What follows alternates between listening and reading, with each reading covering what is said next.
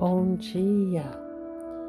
Começamos dezembro desse ano 2020 e, por incrível que pareça, está acabando.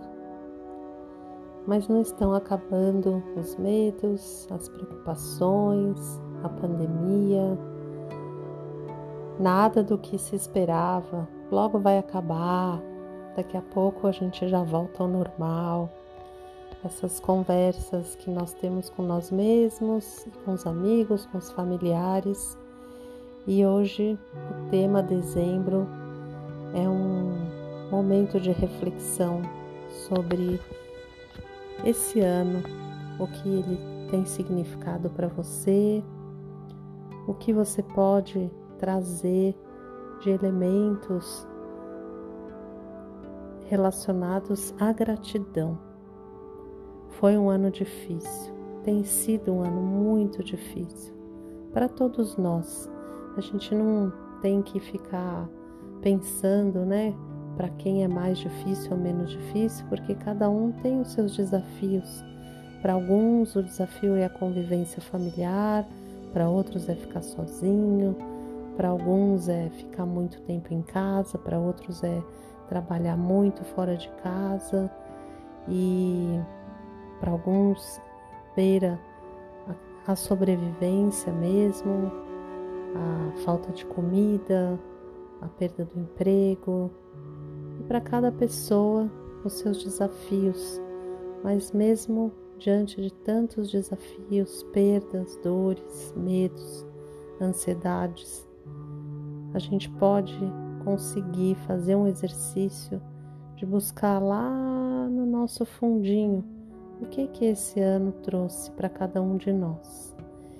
E esse é o meu convite hoje da prática da gratidão nesse início de dezembro, onde se aproxima o Natal, se aproximam esses momentos de reflexão, né, de que a gente vai buscando entender e eu, no meu exercício, tenho muito a agradecer, muito, muito mesmo.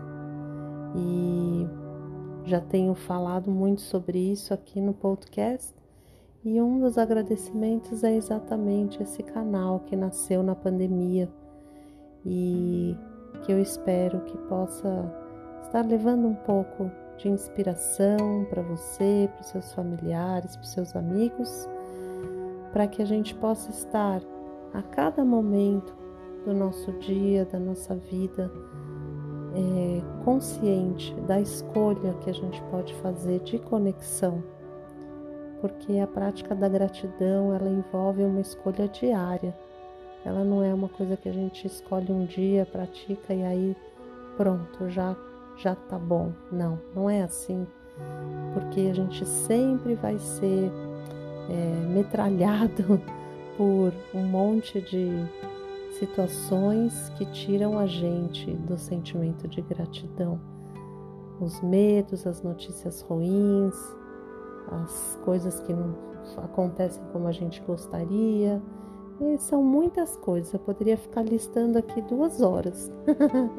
Mas quando a gente escolhe essa mirada para gratidão, a gente também abre o campo para olhar as flores que desabrocham no meio da tempestade, os apoios que a gente recebe quando precisa, as coisas que a gente pode aprender e nos torna mais fortes e mais sábios, e muitas outras coisas que eu vou deixar para você pensar e fazer o seu exercício da prática da gratidão o ano de 2020, o que trouxe para você que te faz sentir gratidão.